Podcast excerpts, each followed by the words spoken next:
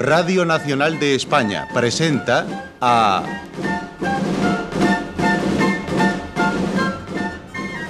José María Rodero en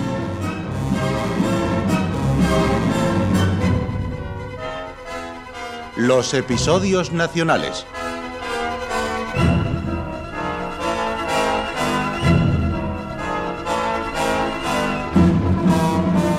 de Benito Pérez Galdós, en adaptación de Carlos Muñiz.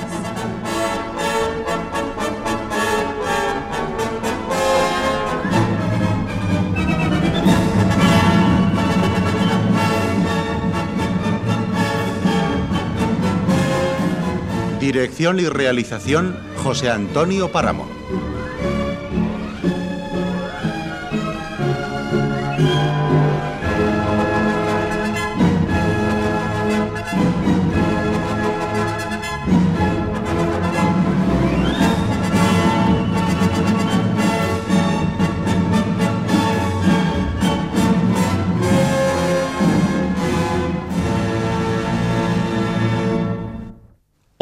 Presentamos La corte de Carlos IV, segunda parte. ¡Vamos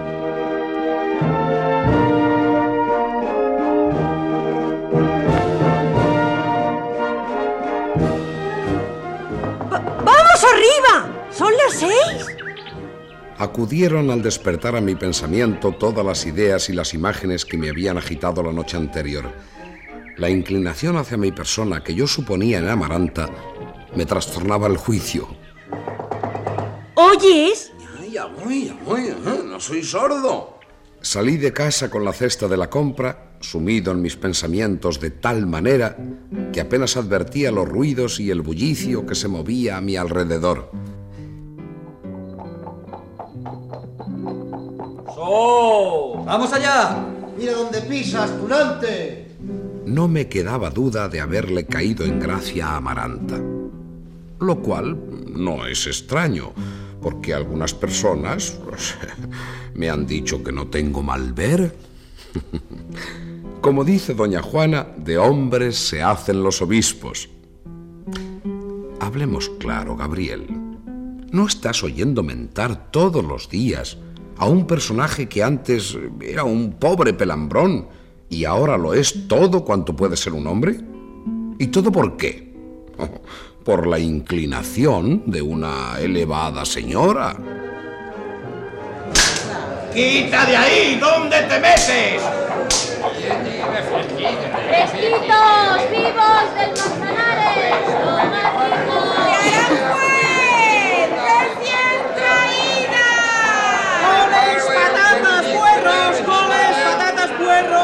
Y cuando recorría los puestos de la plazuela regateando las patatas y las coles, consideré cuán inconveniente y deshonroso era que se ocupase de tan bajos menesteres un joven llamado como yo a tan altos destinos.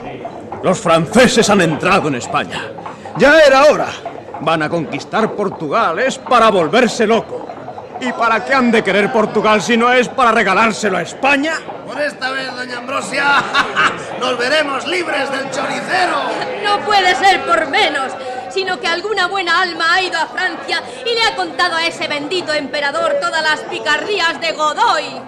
Tales eran las conversaciones que llenaban toda la plazuela, y por las calles las personas se paraban preguntándose noticias y regalándose mutuamente las mentiras de que cada cual era portador. Lo que quiere Godoy es mandar para América a toda la familia real y quedarse él aquí solito, de rey de España. Como que lo habíamos de consentir. Diga usted que sí, ni nosotros ni el emperador. ¡Eh! ¡Eh, Gabriel! ¡Gabriel! ¡Qué peras más ricas tienes! Se ve que sabes comprar, ¿sí? Dile a mi señora doña Dominguita que esta tarde iré por allí a contarle las novedades que ocurren. El padre Salmón, de la Orden de la Merced, era mi castigo en la plazuela del mercado. Metía mano en la cesta y dejaba la fruta tambaleándose. Buscaba cualquier pretexto para entablar conversación. El infame Godoy. Lo sé de muy buena tinta. Tiene el proyecto de reformar las órdenes mendicantes, quitarles la vida conventual y obligar a esos pobres religiosos a trabajar en hospitales y asilos. Qué tunante, pero será posible. Oh, como lo oyes, como lo oyes, hijito. Pero menos mal que el príncipe Fernando, que no se chupa el dedo, se ha aliado con Napoleón para terminar con todas esas infamias. Aún me quedaba por oír, antes de volver a casa, otra opinión muy distinta de las anteriores, para mí respetabilísima, la de Pacorro Chinitas, el amolador, personaje que tenía establecida su industria portátil en la esquina de nuestra calle. Me parece que aún estoy viendo la piedra de afilar, que en sus rápidas evoluciones despedía al contacto del acero una corriente de veloces chispas semejantes a la cola de un pequeño cometa. Yo estoy en que todos esos señores que se alegran porque han entrado los franceses no saben lo que se pescan y pronto van a ver cómo les sale la criada respondona. ¿Qué he de pensar? Como Godoy es tan malo, Napoleón viene a quitarle del medio y a poner en el trono al príncipe de Asturias. Eh, si cogen Portugal porque es un reino chiquito, mañana cogerán España porque es grande. Yo me enfado cuando veo a esos bobalicones que andan por ahí abates, petrimetres, covachuelistas y hasta usías muy estirados que se ríen y se alegran cuando oyen decir que Napoleón se va a embolsar Portugal así, por las buenas. Yo, lo que quiero es que venga de una vez ese príncipe don Fernando que es tan bueno y que va a arreglarlo todo a pedir de boca. Mira, chiquillo, yo me tengo tragado que el heredero no vale maldita la cosa. Y esto no se puede decir sino acá para entre los dos. Cuando vivía la señora princesa de Asturias, que en gloria esté, todos decían que Fernandito era enemigo de los franceses y de Napoleón porque éste ayudaba a Godoy. Y ahora resulta que los franceses son la mejor gente del mundo solo porque se han hecho amigos del príncipe de Asturias. Esa no es gente formal, Gabrielito. Hemos de ver cosas gordas, muy gordas. Y si no, acuérdate, Acuérdate de lo que te digo.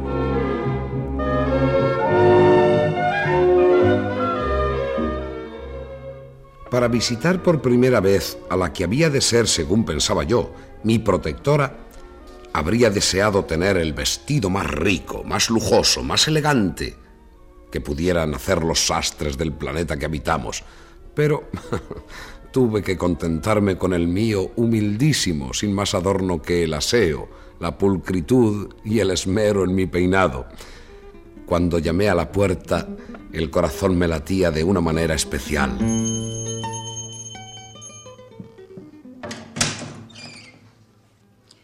¿Qué desea? Buenas tardes. Eh, quiero hablar con Dolores.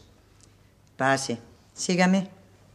Sin decirme una palabra más, me condujo por largos y oscuros pasadizos hasta que al fin dio conmigo en un camarín muy lujoso. Espere aquí. La señora marquesa no tardará.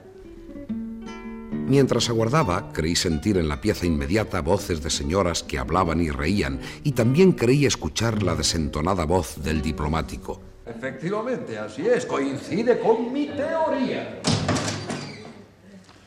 Hola, muchacho. Me alegra verte aquí.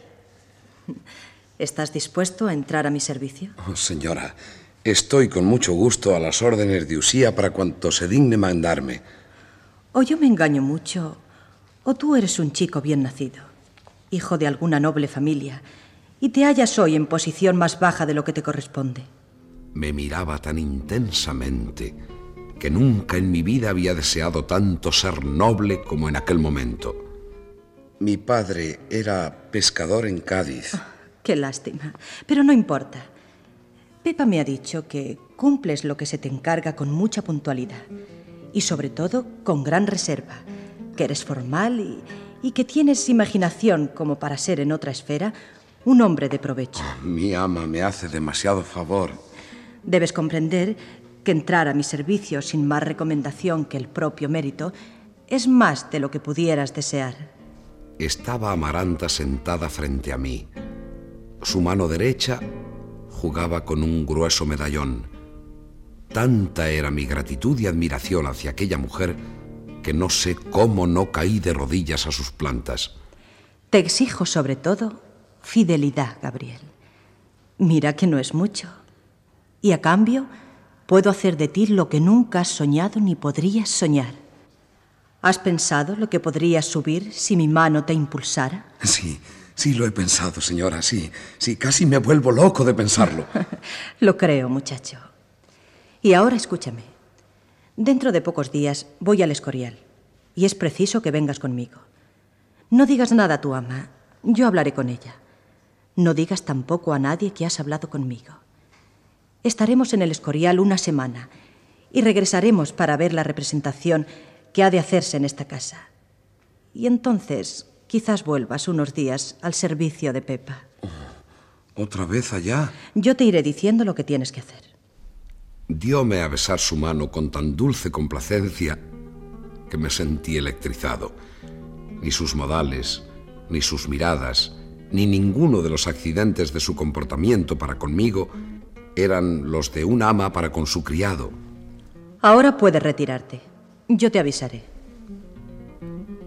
No sé cómo me encontré en el portal jadeando, sudoroso. Me acordé de Inés y subí la escalerilla interior que conducía al sotabanco. Inés, Inés, Inésilla, oh, quiero hablarte. ¿Sabes? ¿Sabes que me voy? ¿A dónde? A Palacio, a Palacio. Ahora no te reirás de mí. Ahora va de veras. ¿Te acuerdas de lo que hablábamos el otro día? Yo llegaré donde me proponga. Pues avisa cuando llegues arriba, hijo. ¿Qué te gusta más? ¿General o ministro? Mm, ¿Tú no estás oyendo hablar todos los días de un hombre que no era nada y hoy lo es todo? ¿De un hombre que entró a servir en la guardia y, y de la noche a la mañana... Tate, Gabriel. ¿Y quién es la dama que se ha enamorado de ti? Mm, tanto como enamorarse, no lo sé. Pero si esa persona me quiere proteger, pues no he de hacerle ascos. Ah, si tú la conocieras, Inés, si vieras qué señora... Vamos, suelta, déjame.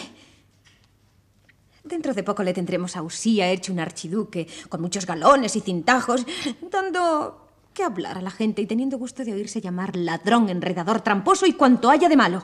¿De dónde sacas tú que todos los poderosos sean ladrones y pícaros? Ya sé que todos no, Gabriel. Pero los que mandan están en su puesto por su nacimiento o por su talento o por su trabajo. Mm. Cuando un hombre que no ha nacido en cuna real llega a gobernar el mundo, debe ser porque Dios le ha dado un talento, una cosa celestial que los demás no tienen. Como Napoleón, pongo por caso. Pero el que sube sin mérito, Gabriel, es por casualidad o, o por mil picardías, o porque los poderosos se empeñan en que suba. ¿Y qué hace para tenerse arriba? Engañar a la gente, oprimir al pobre, enriquecerse, vender los destinos. Bueno, basta ya, Inés. Hablemos claro. Tú eres buena y por eso te quiero y seguiré queriéndote cuando llegue arriba. Pero no entiendes nada. Eres de muy pocos alcances, eres mujer al fin. Y las mujeres, como no sea de hacer calceta y de poner el puchero a la lumbre, apenas entienden una palabra. Adiós, Inés. A pesar de todo, puedes estar segura de que jamás me olvidaré de ti. Inés no dijo una palabra más. Y yo, atraído por los sones de la flauta tocada por don Celestino, fui a buscarle a su cuarto. Oh, Gabriel, ¿cómo te va? Oh, sí, a mí muy bien, muy bien, don Celestino, sí, divinamente. Ah, y sabe lo que le digo, más que muy pronto es posible que se encuentre usted con un arciprestazgo de buena renta o, pues, o algo parecido. Claro, claro. La semana que viene, el príncipe de la paz, mi paisano. Oh, quite, quite, quite, quite, quite, quite, quite, quite, don Celestino, quite. Eh, olvídese de Godoy, que donde menos se espera salta la liebre. ¡Ay! ¿Quién sabe? ¿Quién sabe? Que de menos nos hizo Dios.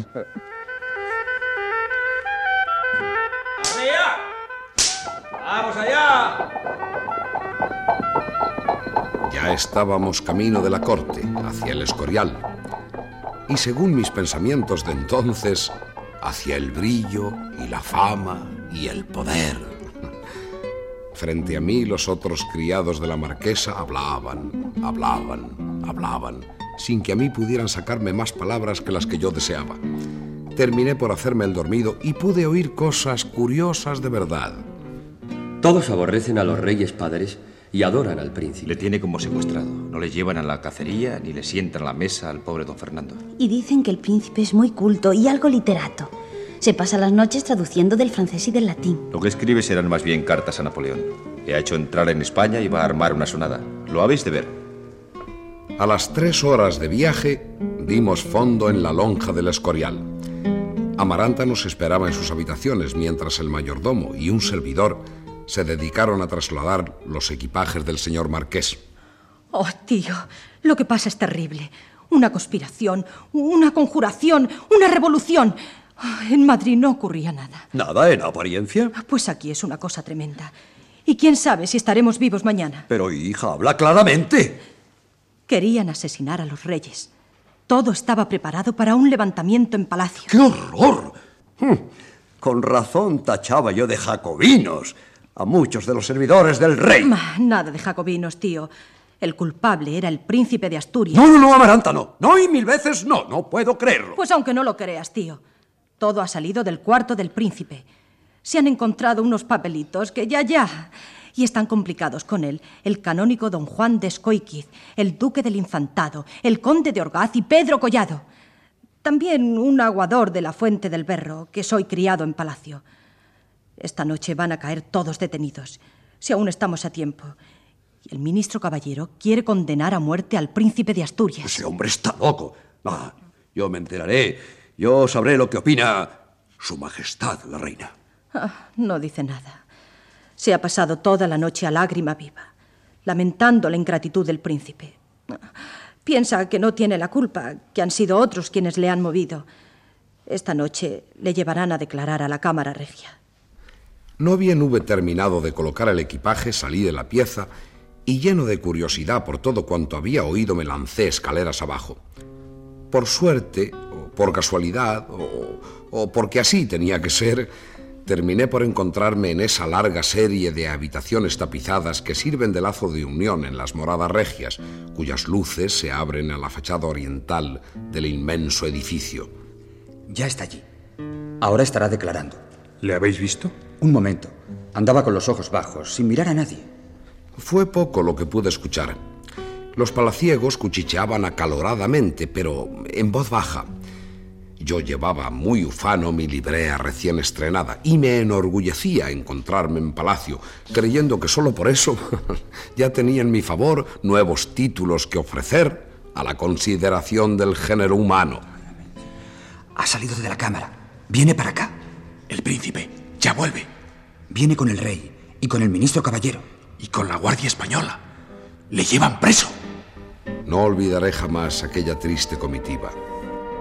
Delante, un señor con un candelabro como alumbrando a todos, lo llevaba en alto y la escasa luz hacía brillar los bordados de su casacón de gentilhombre.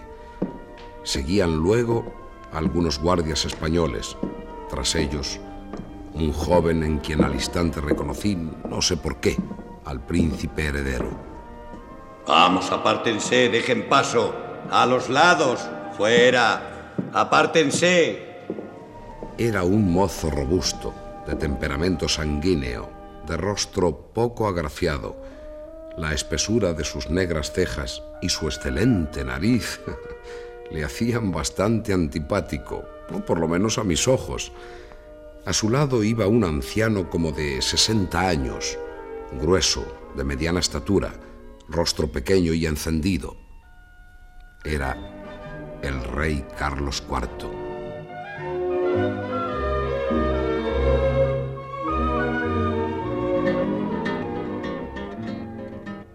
Creo que al declarar, Su Alteza ha estado un poco irreverente con el rey. De modo que está preso. Sí, señora marquesa. Ahora quedará detenido en su cuarto con centinelas de vista. Hasta le han recogido su espada. ¡Qué horror! Nunca lo pude imaginar. Pero ya no tenemos nada que temer por esta noche. Nada, señora. Son ya muy pocos los que faltan por detener. Gracias. Y tú, Gabriel, ven conmigo. Amaranta me hizo llegar hasta sus habitaciones privadas. Despidió a su doncella y cuando se hubo marchado, ella misma cerró la puerta que daba a la galería y me hizo señas para que me acercase. No olvides lo que me has jurado. Yo confío en tu fidelidad y en tu discreción. Ya te digo que me parecías un buen muchacho. Y pronto llegará la ocasión de probármelo. Oh, señora, yo le prometo, yo, yo le juro que lo que Usía me pida, eh, todo cuanto yo pueda... ¿Y no deseas volver al lado de la González? Oh, no, no, al lado de nadie, señora. Mientras viva no me apartaré del lado de Usía para todo lo que me mande. Con tan buena disposición, quién sabe, Gabriel, si llegarás a ser persona de condición y fortuna. ¿Lo crees así? No, no creo. Yo he nacido de humilde cuna, señora. Apenas sé leer, y bastante mal, y en libros que tengan letras como puños, y apenas escribo más que mi firma. Pensaremos en tu educación. El hombre debe ilustrarse. Yo me encargaré de eso, pero ya sabes la condición que te he puesto. Aunque me llames pesada, no me canso de repetirlo. Fidelidad. Pero, pero señora, si, si estoy deseando que me pida cosas, que, que, que me encargue trabajos, estoy impaciente, deshecho por empezar de una vez. Todo llegará, Gabriel, y no tardando. Esta noche tengo que escribir algunas cartas. Oh, y ahora que recuerdo, vas a empezar a cumplir tus obligaciones respondiéndome a varias preguntas. ¿Solía acudir a tu casa la duquesa lesbia sin ser acompañada por mí? Quedéme perplejo al oír una pregunta que me parecía tan lejos de mi servicio como el cielo de la tierra. Tardé en responder y Amaranta hubo de insistir. Haz memoria. Es cosa importante. Pues eh, algunas veces, aunque no muchas. ¿La viste alguna vez en el vestuario del teatro? Eso sí que no, no lo recuerdo bien. Por allí pasaba demasiada gente. No, no, no, no puedo jurar que la vi, y tampoco que no la haya visto. No tendría nada de particular que haya estado. No se mira mucho lesbia de acudir donde le apetece. No guarda nunca las conveniencias, fiada siempre de la simpatía que encuentra en todas partes, en su gracia, en su dulzura de niña traviesa y en su belleza también. Aunque, en verdad, su belleza no tiene nada de particular. Nada, absolutamente, señora. No, no tiene comparación con la suya. Lo dije muy sinceramente, sin intento de adulación. Y ella se sintió halagada. Gracias, Gabriel. Ya te diré más despacio otras cosas que necesito saber. Pero te recomiendo la más absoluta reserva. Espero que estarás contento de mí.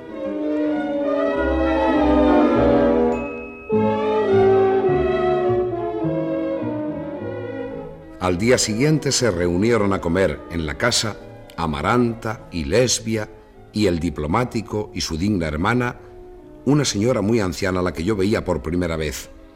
Era la marquesa, una dama orgullosa, de modestas costumbres, de carácter franco, muy caritativa y enemiga de las trapisondas. Española rancia cuyo único defecto era creer que su hermano tenía mucho talento. No me importa gastar todo lo que sea necesario en la representación. Lo importante es que salga bien y que todos quedéis satisfechos. A tu lesbia estarás maravillosa, estoy segura. Maravilloso es lo que tú haces por el arte dramático. Todo te lo mereces. Las fiestas de la marquesa eran casi siempre representaciones dramáticas, como esta de Otelo que se preparaba y en la que había gastado considerables sumas. Te advierto, lesbia, que he invitado hoy a don Juan de Mañara y no ha querido venir. ¿De veras? Se ha excusado diciendo que tenía guardia en palacio. ¿Será verdad que la tenía?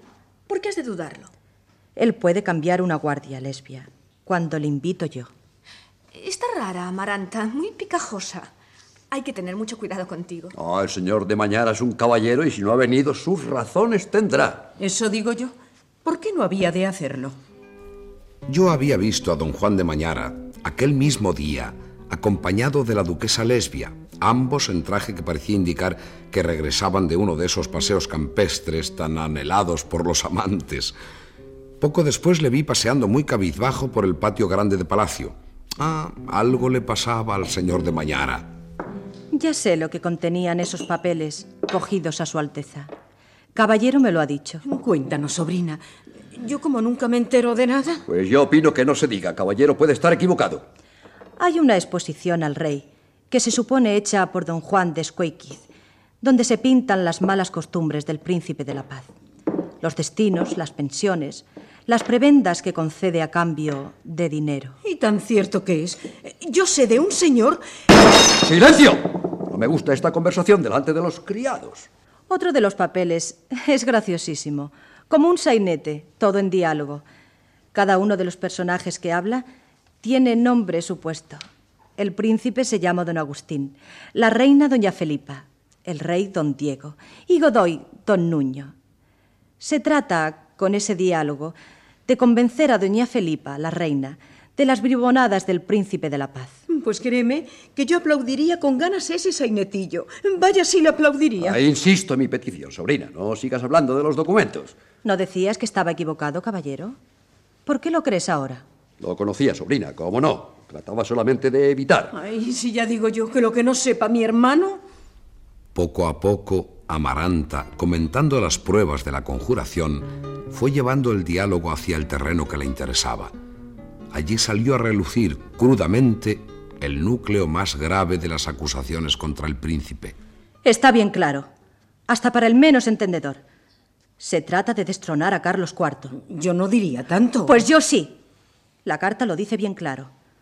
El rey podrá salvarse, pero la tempestad caerá con toda su fuerza sobre la reina y Godoy. ¿Es que piensan llevarla a la guillotina como María Antonieta? Ciertas personas, Amaranta, no pueden hacerse pasar por víctimas de la calumnia, aunque lloren y giman. Hay cosas que están demasiado claras. Es del dominio público la mala conducta de esa mujer. Para mí, no hay peor conducta que la ingratitud, lesbia. Ese es el peor pecado.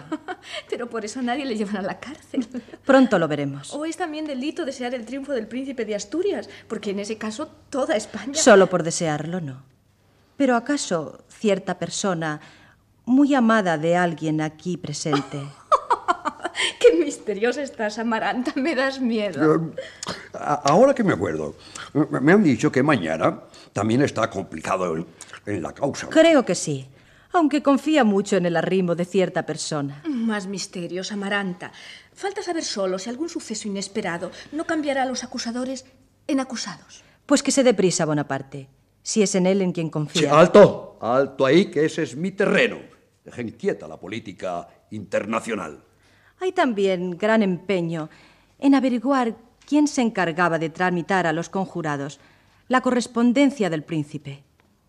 Parece que se trata de una dama intrigante y coquetuela, enamorada de uno de los más destacados.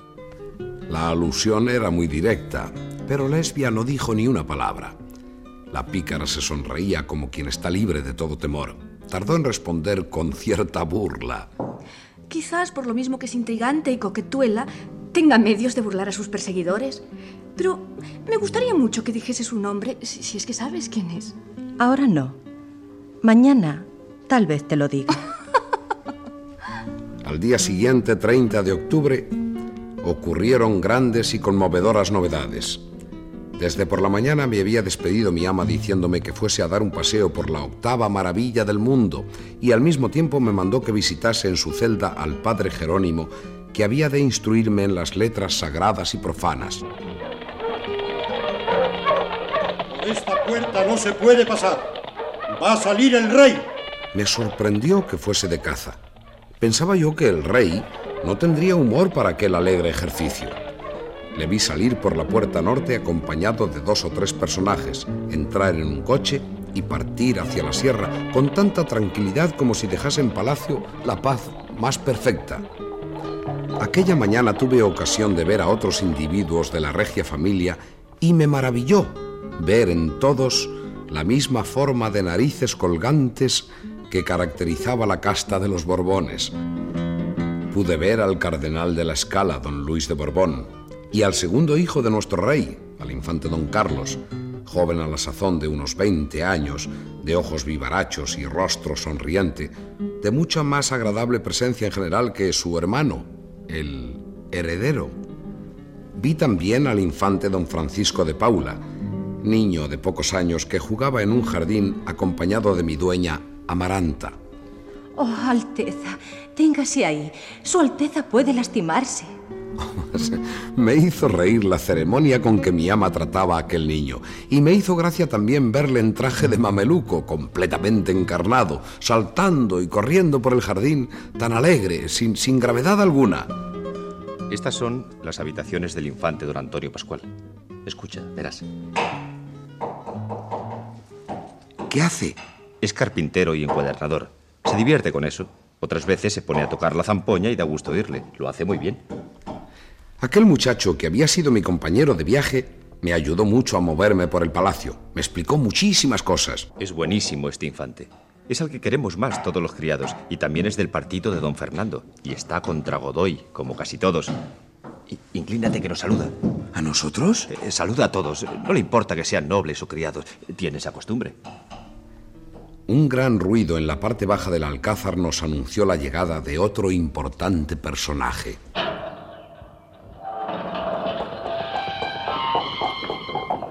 Vamos, a prisa, cierra.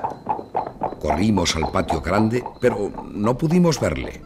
Descendió rápidamente del carruaje y subió la escalera. Únicamente se distinguía un bulto arrebujado en anchísima capa, como persona enferma que quiere preservarse del aire, y no me fue posible ver sus facciones. Va con prisa el indino. ¿Quién es? El choricero. Bajé a las cocinas con mi amigo el pinche porque ya era la hora de empezar su trabajo. Cena del señor infante don Antonio Pascual. La sopa hervida y el huevo estrellado de la señora infanta doña María Josefa. Está listo. El chocolate del señor infante don Francisco de Paula. Ahora mismo. Eh, ¿Quién ha pedido la gallina asada de su eminencia, el señor cardenal?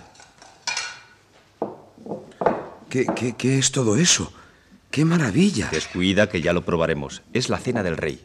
Gusta de ver muchos platos, eh, pero luego apenas come.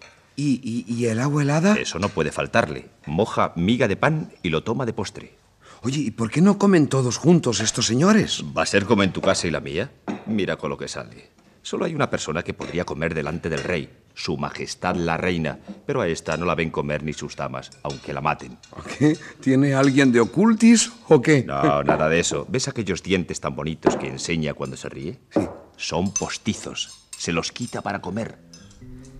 Las gentes de la cocina, en su mayoría, eran partidarias del príncipe. Habían sido deslumbradas por la perruna y grotesca elocuencia de Pedro Collado, el aguador de la Fuente del Berro, empleado allí por el príncipe Fernando como espía y hombre de confianza. Empezaron por temerle y acabaron por someterse a su entera voluntad. Eh, No hagáis caso de lo que por ahí se dice. El príncipe no está detenido. Y aunque lo esté, será por poco tiempo. Tenemos con nosotros a Napoleón Bonaparte. Y las tropas francesas ya se acercan a Madrid. Vamos, vamos, aire. Esas perdices. El que ahora se asuste y se ponga contra nosotros, se acordará. Cuidado, Pedro. Viene un alguacil. Como si viene el choricero. ¿Qué pasa? Aquella noche fue para mí muy interesante, porque presencié la prisión de Pedro Collado, contra quien habían resultado cargos muy graves en las primeras actuaciones de la causa. Pedro Collado, Soy yo. vamos preso. Vamos donde guste. No hizo resistencia el aguador. Antes bien, con la frente erguida y provocativo ademán, siguió a los guardianes que le condujeron a la cárcel del sitio.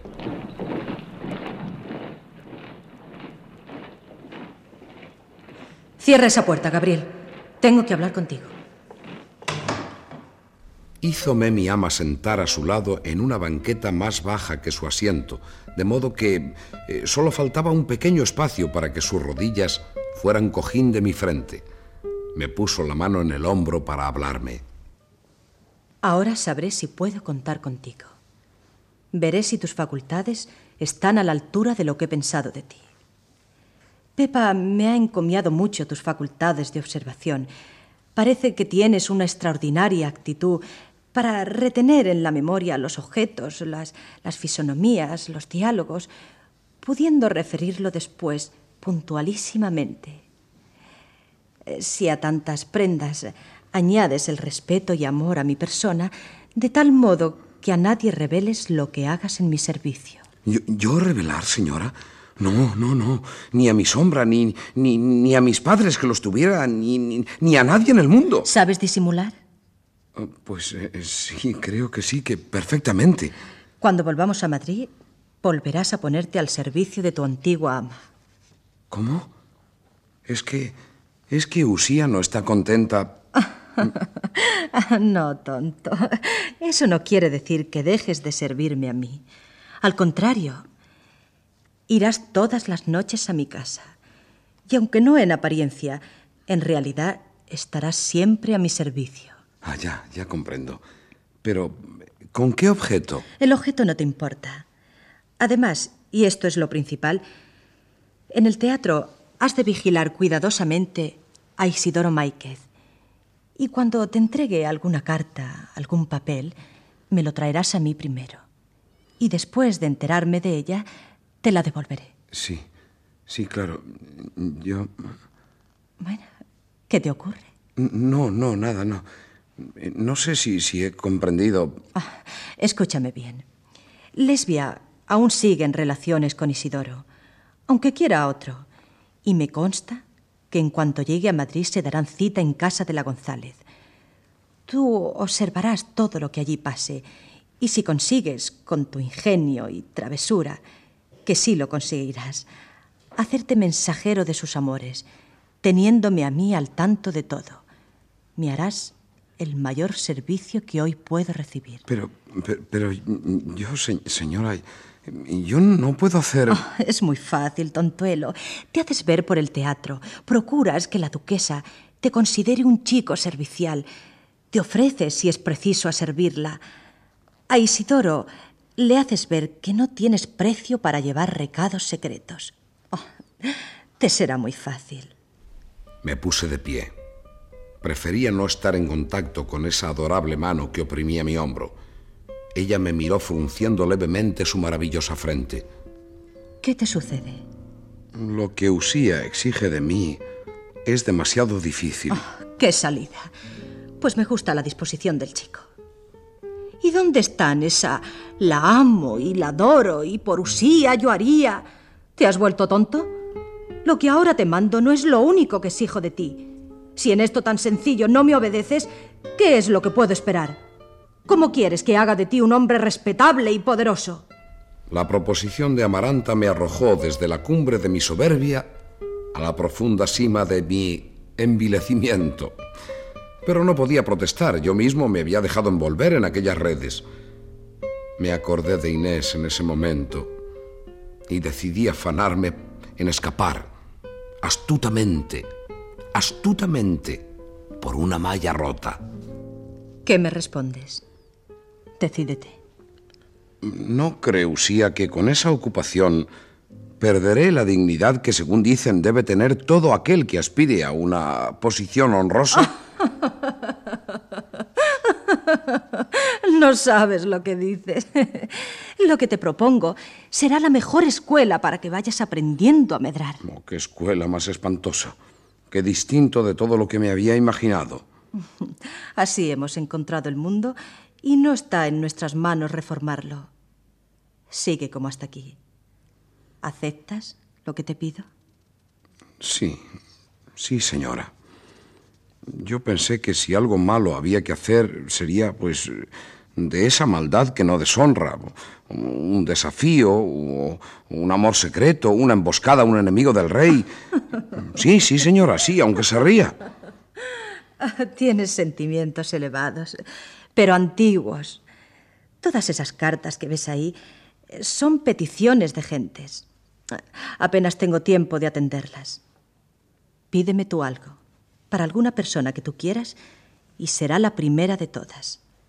Así empezarás a notar que ya eres hombre de influencias. Le di el nombre del padre Celestino del Malvar, el tío de mi Inesilla, y prometiéndola de nuevo fidelidad salí de la estancia, pensando solo, solo, solo en escapar de allí. La señora y yo vamos a salir, Gabriel. La señora marquesa y el señor marqués se han retirado a sus dormitorios. El mayordomo, ya sabes que además de sordo, es poco de fiar para la señora. Tú estarás atento a todo. Mientras me hablaba, la doncella se preparaba envolviéndose en un amplio cabriolé, especie de manto que entonces se usaba, y a poco escuché la puerta y la vi salir acompañando a mi ama, tocada también de igual manera para disimular su persona.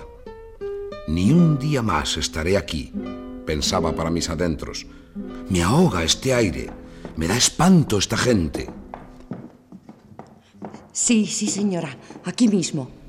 Cuando acudí a la antesala, atraído por el ruido y el cuchicheo, me sorprendió la presencia de una dama para mí desconocida, cuyo distinguido porte, cuyo aire de mando y de poder me impresionó. ¿Y Amaranta? No está. ¿Volverá pronto? No se lo puedo asegurar, no me dijo nada. La dama se sentó sin decir más. Yo me senté también y apoyé la cabeza entre las manos con marcada descortesía, ya que el estado de mi ánimo era tal que había tomado repentino aborrecimiento a toda la gente de palacio. ¿Sabes dónde está Amaranta? Ya le he dicho que no. Yo no soy de esos pajes que se dedican a averiguar lo que no les importa. ¿No eres tú criado de Amaranta? Ya no soy criado de nadie, señora. ¿Cómo dices? Pese a estar la dama dominada entonces por una intensa zozobra, no pudo por menos de advertir mi descortesía. Se levantó para tirar de la campanilla y en ese momento, antes de que lo hiciese, se abrió la puerta y entró mi ama. ¿Vos aquí, señora? Sal fuera, Gabriel. Me alegro encontrarte. Te necesito. Era la dama desconocida una mujer madura, entrando ya en la primera, aunque bien disimulada vejez. Estatura mediana, cuerpo esbelto y airoso, ligero y suave el andar. Su rostro arrebatado, sin ser hermoso, atraía por, por la extraordinaria viveza y animación de sus ojos negrísimos. La boca mm, lo afeaba bastante, por ser una de esas que con la edad se hienden, acercando la nariz a la barba sin que sus dientes, blanquísimos, finos y correctos, lograsen embellecerla. Lo más hermoso de su persona eran sus brazos y sus manos, finas, delicadas, las únicas prendas que habían salido incólumes del naufragio de la edad. Pero es preciso a toda costa que en la causa no aparezca el nombre de lesbia. Será difícil eliminarla. Ella llevaba las cartas. Pues no hay otro remedio. No conviene que lesbia figure ni que preste declaración. Yo no me atrevo a decírselo a caballero. Pero tú hábilmente puedes hacerlo. ¿Por qué me dio de pronto la idea de quedarme escuchando detrás del tapiz? Creo que fue eh, una venganza de mi herida dignidad. ¿No me manda mi ama a aplicar el oído? ¿Me dije? Pues ya le aplico. Así se volverá contra ella su malvada invención. Es imposible, Amaranta. Lesbia es capaz de contar todo lo que sabe de mí. Y tiene pruebas. Tú misma insensatamente se las proporcionaste. Cuando confiábamos en ella. Tú también. Pero no hay que asustarse, hija. La enormidad y el número de las faltas que nos atribuyen nos sirven de consuelo y de expiación por las que realmente hayamos cometido. Aun siendo tanta mi memoria como Amaranta se había imaginado, fueron tantas y tan graves las cosas que aquella noche escuché detrás de los tapices que me cuesta trabajo evocarlas todas, puntualmente. Se habló, sobre todo, de cómo tomar cumplida venganza de Lesbia y de Mañara, apoderándose por medio de alguien, pues eh, de una carta o de una prenda comprometedora. Y una vez que la tenga en mi poder, será su marido a quien se la entregue. Y a pesar de su misantropía, si llegara a saber con certeza las mañas de su mujer, vendría sin duda a poner un poco de orden en su casa. Se habló de la conjuración, de Bonaparte, del príncipe, de Godoy, a quien la dama llamaba familiarmente Manuel. Manuel está muy disgustado. Y lo que es peor, acobardado. Afirma que esto no puede concluir bien y tiene presentimientos horribles. Es horrible, Amaranta. Nos odian. Todos están en contra nuestra. Hemos sido verdaderamente tan malvados. La oí sollozar durante un buen rato. Habló también de su hijo, de la infamia que había cometido, y otra vez de Lesbia y de su traición y de su miedo a aquel secreto que pudiera revelar. ¿Harás lo que te digo? Estad tranquila. Lesbia no será llamada a declarar. Pero no ha de faltarnos ocasión de tratarla como se merece. Pues adiós, querida Amaranta. Gracias a ti esta noche dormiré tranquila. Y entre tantas penas, no es flojo consuelo contar con una fiel amiga que hace todo lo posible por disminuirlas. Adiós, señora. Es muy tarde. Dios mío, qué tarde es. Se encaminaron juntas a la puerta y abierta esta, aparecieron otras dos damas, con las cuales se retiró la desconocida después de besar por segunda vez a Amaranta. Cuando mi ama se quedó sola, yo estuve dudando si escapar de mi escondrijo. Ah, pero no lo hice. No, no quise mostrarme como un cobarde. Salí de allí y me acerqué a ella. Gabriel, ¿tú aquí? Sí, señora. Empiezo a desempeñar las funciones que Usía me encargó. ¿Cómo? ¿Has tenido el atrevimiento de... ¿Has oído lo... Usía tenía razón, señora. Poseo un oído finísimo. ¿No me mandaba Usía que observara y que atendiera? Sí, pero no a esto. ¿Entiendes bien? Veo que eres demasiado listo y el exceso de celo puede costarte caro. Estaba muy hermosa, con su gesto irritado, con su divina frente surcada de suaves arrugas, con sus ojos encendidos de ira y de estupor. Bien, retírate. Pero te advierto que si sé recompensar a los que me sirven bien, tengo medios de castigar a los desleales y traidores. No te digo más. Si eres imprudente, te acordarás de mí toda tu vida. A la mañana siguiente, que iba a ser la última de mi estancia en el Real Sitio, me levanté muy ufano, muy satisfecho de mí mismo.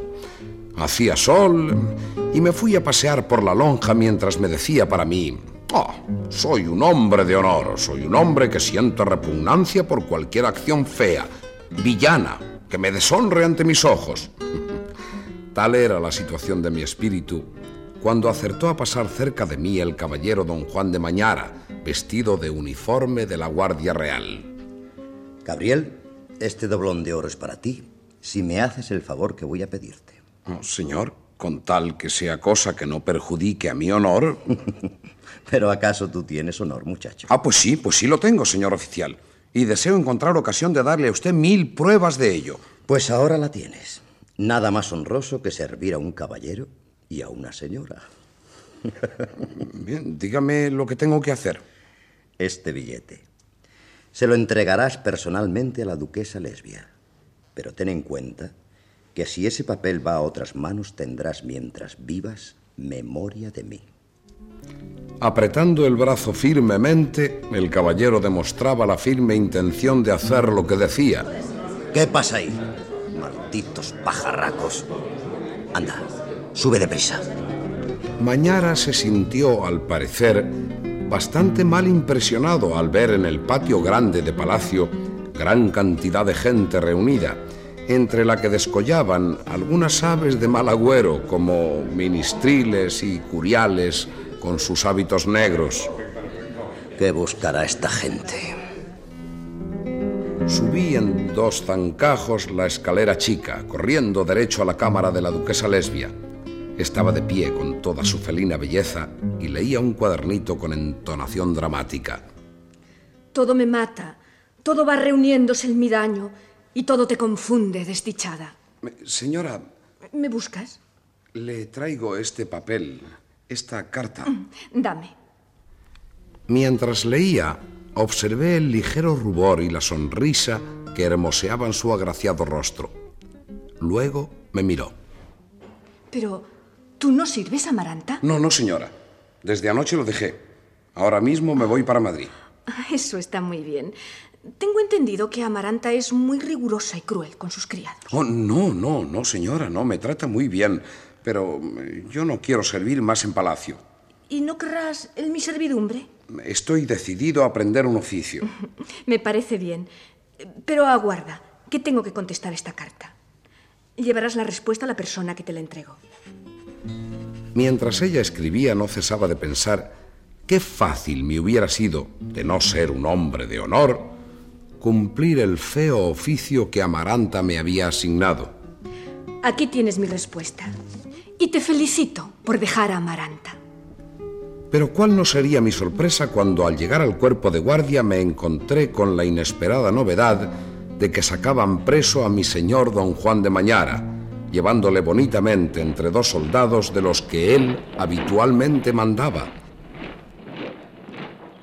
Cometí la indiscreción de entrar en el cuerpo de guardia para curiosear, lo cual hizo que un hombre allí presente, temerosa esta antigua con nariz de gancho, espejuelos verdes y larguísimos dientes del mismo color, dirigiese hacia mi rostro aquellas partes del suyo, observándome con tenaz atención.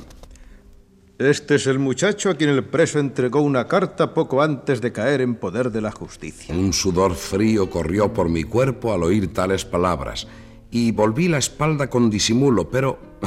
¡Ay! No habían dado dos pasos cuando sentí que se clavaban en mi hombro unas como garras de gavilán. No, no se vaya tan deprisa, caballerito, que tal vez haga aquí más falta que en otra parte. Mientras aquel cernícalo con la formidable zarpa clavada en mi cuello, me llamaba a una pieza inmediata, yo iba evocando todas mis facultades intelectuales para ver si con el esfuerzo combinado de todas ellas encontraba medio de salir de tan apurado trance.